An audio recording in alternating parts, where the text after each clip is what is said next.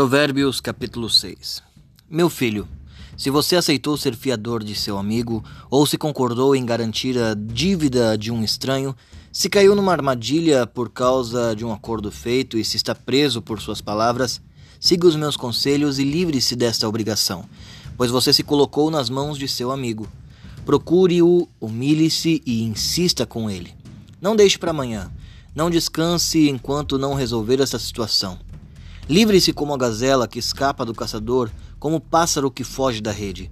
Aprenda com a formiga preguiçoso. Observe como ela age e seja sábio.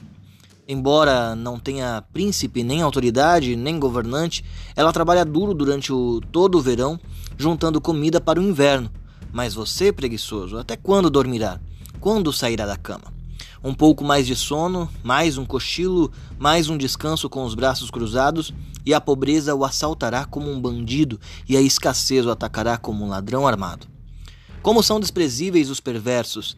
Eles vivem mentindo, demonstram sua falsidade com um piscar de olhos, com um movimento de pé ou por sinais com os dedos.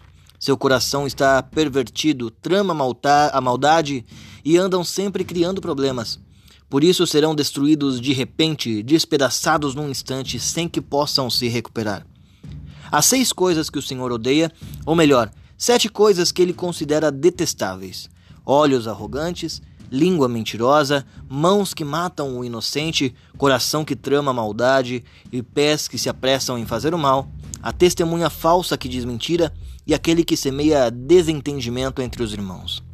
Meu filho, Obedeça aos mandamentos de seu pai e não deixe de lado a instrução de sua mãe. Guarde as palavras deles em seu coração, amarre-as em um pescoço. Quando você andar, os conselhos de seus pais o guiarão. Quando dormir, eles o protegerão. Quando acordar, eles o orientarão. Pois o mandamento é a lâmpada e a instrução é a luz, e as correções da disciplina são caminho que conduz à vida. Eles o protegerão da mulher imoral, das palavras sedutoras, da promíscua.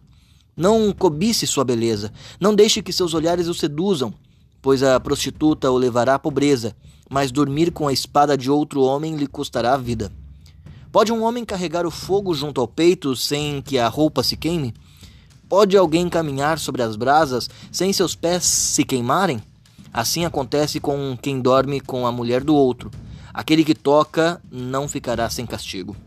Pode encontrar desculpa para o ladrão que rouba porque está com fome.